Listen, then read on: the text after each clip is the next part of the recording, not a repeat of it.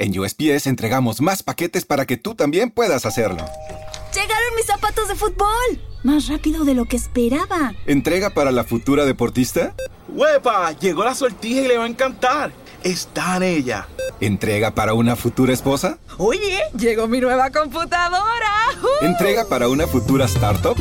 En USPS, sin importar el negocio que tengas, siempre estaremos entregando por ti. Entregamos para todos. Conoce más en usps.com diagonal para todos. ¿Te preocupas por tu familia? Entonces, ¿por qué darles solo huevos ordinarios cuando pueden disfrutar de lo mejor? Eggland's Best, los únicos huevos con ese delicioso sabor fresco de granja, además de la mejor nutrición, como 6 veces más vitamina D, 10 veces más vitamina E y 25% menos de grasa saturada que los huevos regulares, además de muchos otros nutrientes importantes. Así que, dales los mejores huevos. Eggland's Best, mejor sabor, mejor nutrición, mejores huevos. Què tal?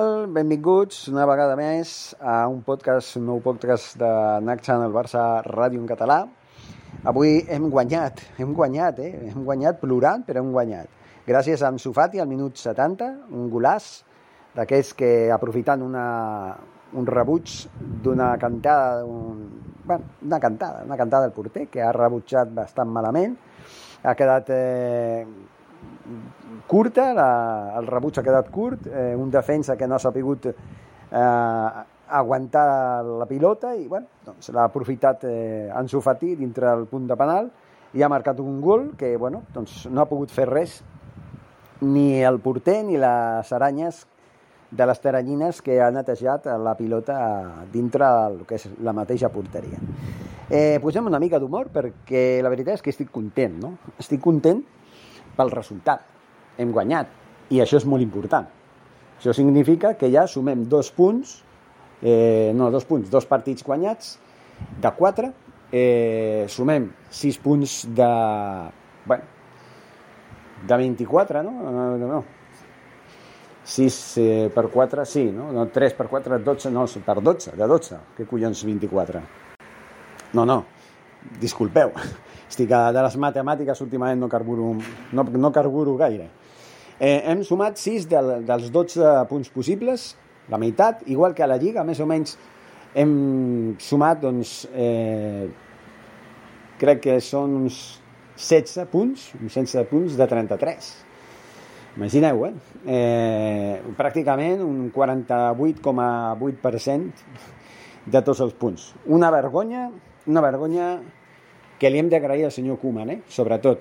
Que ningú se'n vagi a engany, que ningú se'n vagi a pensar ara que el senyor Sergi Berjoan té la culpa de que el Barça estigui com està. Perquè el senyor Sergi Berjoan només porta dos partits dirigits i dos entrenaments, perquè entremig ha hagut un dia de festa, el dia 1 de novembre. Així que només va estar el mateix eh, divendres, que va ser, i el dilluns, tot i que fos festa, també va a cridar a la gent perquè anessin a les instal·lacions i fessin un parell d'entrenaments més. Així que així no es pot fer res. O no es pot fer gaire. Després dels problemes que està tenint, que no crec que siguin per, per pensar que, que no pugui funcionar lo del fitxatge de Xavi, es pretén que pel dilluns ja pugui ser presentat, després que arribi el, prox, el pròxim diumenge. Eh, nosaltres juguem el dissabte contra el Celta, el Balaïdos, i hem d'anar amb molta cura perquè tot i que el Celta està malament, a la classificació està molt pitjor que nosaltres, però podria ser un rival nostre a la nova lliga que poguéssim eh, lluitar en el futur si no aixequem l'ala o el cap o el que vulgueu que es pugui dir. El Barça necessita reaccionar, però ja. I ja no només per la Champions, perquè miri, jo signo guanyar la Lliga i quedar eliminats a la fase de, de grups de la Champions. Jo signaria ara mateix amb els ulls... Vamos, amb els ulls tancats, sense condicions extra, sense lletra petita, sense res d'això. Jo apostaria clarament per això. Per què? Perquè aquest Barça, aquest nivell que està mostrant el Barça, aquesta plantilla que està tan tocada anímicament, perquè quan quant a, en, quant a qualitat, l'equip que tenim és un equipàs. El problema és que, com ja sabeu, aquest equip està mal treballat, mal entrenat i per això n'hi han tantes davallades als partits que, que, que juguem, tantes faltes en concentració, tanta malentesa a l'hora d'interpretar els partits, els jugadors moltes vegades no saben ni què fer ni com fer-ho, i això és per, perquè han complert un cicle d'un any i mig en el qual el senyor Ronald Koeman no ha sapigut fer les coses com, han, com hauria d'haver-les fet. No ha sapigut treballar l'equip en cap aspecte. Per tant, això és una cosa que s'ha de treballar des de dintre, que s'ha de resetear, resetejar, millor dit, s'ha de resetejar la ment de tots els futbolistes, aquesta nova aturada per les eleccions de 15 dies que comença a partir del proper dilluns i que, i que acaba el dia 20 ha de ser molt beneficiosa per, per l'equip. I bueno tenien que, tenien que, que tenir en compte això. Tenim que tenir en compte això. Simplement. Eh, per una altra banda el partit podíem fer una, una lectura. El partit ha sigut molt igualat molt igualat cadascú dels equips han tingut per exemple el Barça ha disparat 15 vegades cap a la porteria de les quals només s'ha disparat entre els, entre els tres pals en cinc ocasions. El Dinamo de Kiev ha disparat fins a 11 vegades i ha tingut l'encert de disparar entre els tres pals en tres ocasions. Hem marcat un gol, ells no han marcat cap. Per tant, d'efectivitat estem millor, però poc més. Poc més.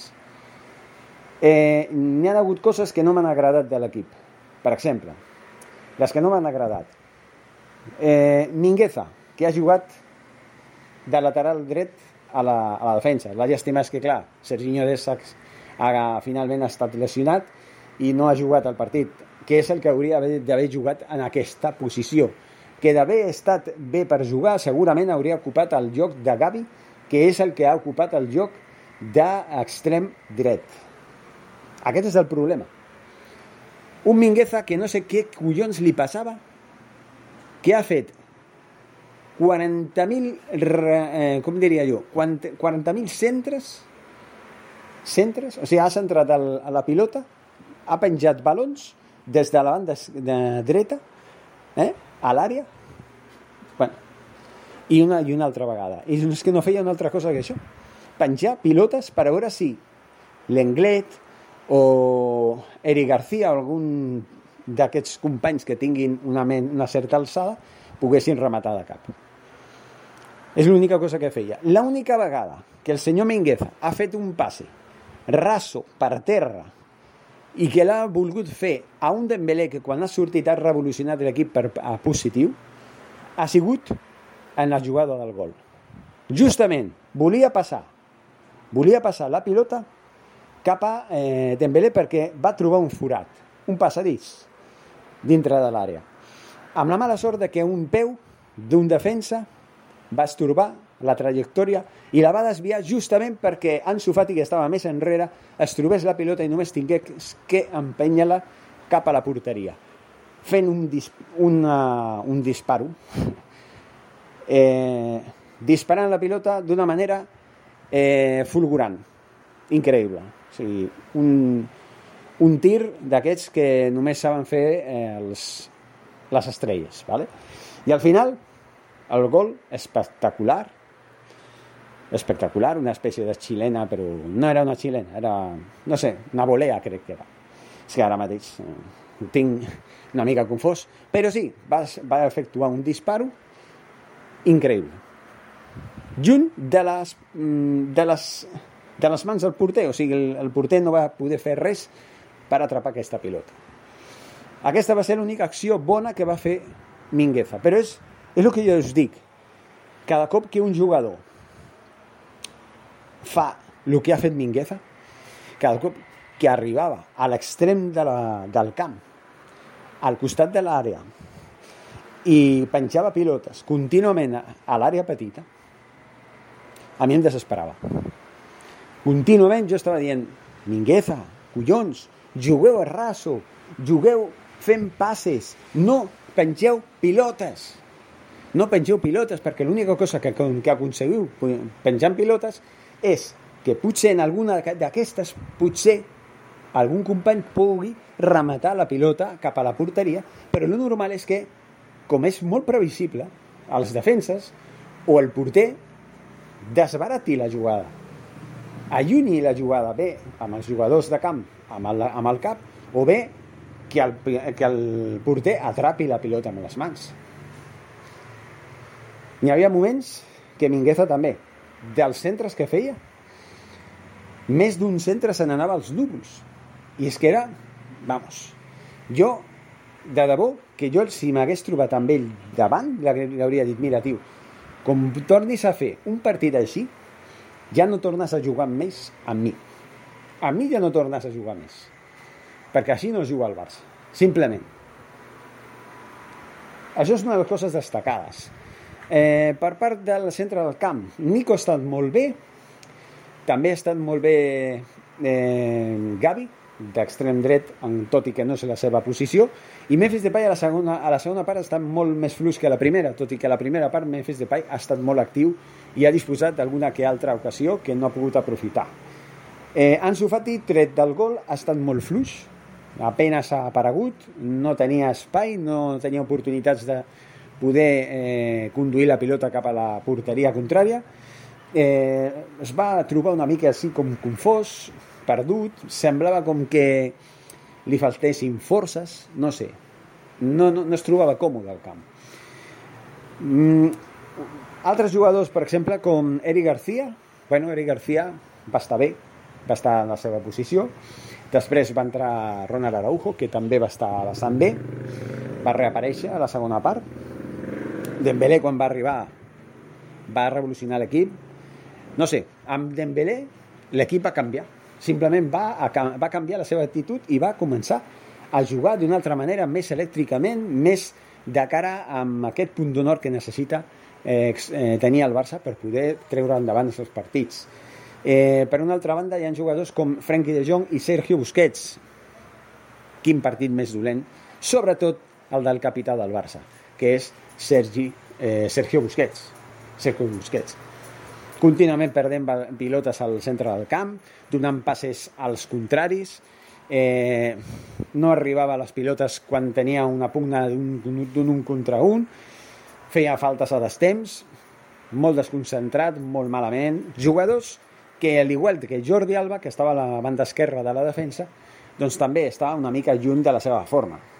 Bueno, una mica no, una mica seria poc dir-ho, seria uns anys llums eh, per sota de la seva forma física normal, de la seva eh, posició en la qual podria considerar que estaria bé. Està molt per sota de les seves possibilitats, de lo que ha sigut Jordi Alba. I el que a mi em sembla increïble és que aquests dos, tant Jordi Alba com Sergio Busquets, hagin jugat una vegada més de titulars i que hagin tingut que jugar per decret. Al igual que, que, que Gerard Piqué, que bueno, perquè estava lesionat, que si no, hauria jugat també. Aquest és el punyeter problema que sempre ens trobem, que perquè siguin veterans, siguin pesos pesats, perquè siguin jugadors de la casa que porten més de 10 anys a l'equip, ja tenen que jugar per collons i tenen que opacar la progressió dels més joves que venen pisant més fort que mai o trepitjant, més fort que mai. Això és lo dolent, lo, lo lamentable. Però bueno, hem de fer-ho d'aquesta manera i, i així ens hem d'aguantar. Ens hem d'aguantar. Per una altra banda, eh, Frankie de Jong, ja ho he dit, eh, molt fluix, no hauria d'haver jugat a, a l'11 titular. Sí, potser hauria tingut la seva oportunitat de jugar, de jugar d'inici, i a mi m'ha faltat eh, Riqui Puig. Riqui Puig m'ha faltat. Riqui Puig tindria que haver jugat en joc de Frankie de Jong, simplement. Simplement perquè Riqui Puig va fer un partidàs el dia del Barça a la Beix. Després de tants partits i tants dies i tants mesos en els que si jugava era de miracle, que sortís a jugar al minut 60 del partit contra l'Alavés i fes un partidàs mitja hora jugant de puta mare com va fer, com va jugar, això no té preu. i que com a resposta el senyor Sergi Berjoan, que jo no entenc si és que està seguint instruccions de, de Ronald Koeman o què collons passa, o si això passa per, per ser un part dels seus, dels seus anàlisis o experiments que està mirant de fer per acabar de conèixer la plantilla, doncs no ho sé, però jo crec que poc temps té per fer aquestes coses. Eh? Jo crec que hauria d'anar més a, al gra i de mirar que els joves són el futur i que són el motor de l'equip i que han de tenir més consistència i més rodatge perquè aquests jugadors s'aclimatin el més aviat possible. Simplement. I de, net, I de res serveix, tot i que sigui ver, eh, veritat, de res serveix que digui que és que només he estat dos entrenaments amb el Barça, és que a mi no m'ha donat temps per conèixer la plantilla, vale, molt bé, però també ha de tenir en compte que encara que, que hagi estat amb el Barça B, segur que ha tingut que coincidir més d'una vegada amb la primera plantilla i ha tingut que veure en algun moment com entrena l'equip o com entrenava l'equip amb Ronald Koeman. Jo, si jo fos l'entrenador del Barça B, jo faria primer el meu entrenament amb el meu equip. Després, un cop ja tingués lliure i coincidís amb el fet de que el primer equip estigués entrenant en aquell moment i el meu equip ja no, jo aniria a veure com progressa els entrenaments del primer equip. I fins i tot jo programaria amb l'entrenador del primer equip un entrenament conjunt. Seria el més important que els jugadors del Barça B poguessin entrenar amb els del primer equip per ja començar a tenir contacte en tots els sentits amb la primera plantilla i ja començar a, a conviure, a tenir unes certes relacions amistoses amb cadascú, eh, en fi, que es facin pinya, que es facin família. D'aquesta manera tindrien contacte, començarien a tenir contacte un equip amb l'altre. I tots dos entrenadors sabrien com entrenen uns i com entrenen els altres. Així que tampoc és que serveix que serveixi molt d'excusa dir que només porto dos entrenaments amb l'equip i que tampoc el coneix gaire perquè tu has estat des del mes de setembre o millor dit, des del mes de juliol que vas començar la pretemporada amb el B has estat en les instal·lacions del, del Barça. T'has tingut que trobar amb tots els jugadors de la primera plantilla també. Has tingut que veure algun entrenament que altre de la primera plantilla, tot i que no hagis participat en ella. Però és inevitable. Si esteu a la mateixa ciutat esportiva, no pot ser que tu diguis que no coneixes com treballa el primer equip. Perquè és, és que s'ha d'estar en contacte continu la primera plantilla, la segona, la tercera, tercera, o sigui, tot l'equip, no només és el primer equip, és també el filial. És la cantera, és la més pròxima eh, posició abans de donar el salt per jugar amb la primera plantilla. És l'avançala del primer equip del Futbol Club Barcelona. És l'últim escaló de l'escala. Que un cop puges l'últim escaló, ja estàs. Has arribat. En fi, senyors, volia recalcar això, que bueno, és un partit important, que hem, hem tret aquest partit amb un 0-1 molt pobre, però mm, bueno, suficient per un moment per sortir del mal tràngol i per intentar assolir la fita tan important que tenim de classificar-nos per vuitens de final, per moltes raons, ja no només esportives, sinó també econòmiques. Per prestigi també, per tot el que comporta ser el Futbol Club Barcelona. Té que tenir sempre escenificació a la primera línia a nivell mundial. Sempre. I a la Lliga té obligatòriament que estar entre els quatre primers sempre. Sempre. I lluitar per la Lliga el, ha de ser sempre el primer objectiu. No el, d'estar entre els quatre primers per molt malament que estiguem. Només han passat 11 partits per nosaltres. Ens queden encara 29 partits per jugar, si no m'equivoco. 29 o 27 o alguna així 27 partits, perdó sí, 27 partits ens queda Bueno, senyors, continuem. Eh, ens, estalvia, ens escoltarem perdó, per al proper divendres, que serà la prèvia del partit contra el Celta de Vigo, ja sabeu, el proper dissabte, a Twitch. Ens trobem de nou en Action Barça Live, en una nova narració d'un nou partit importantíssim del Barça a Balaïdos. Un partit que no podem perdre de cap de les maneres.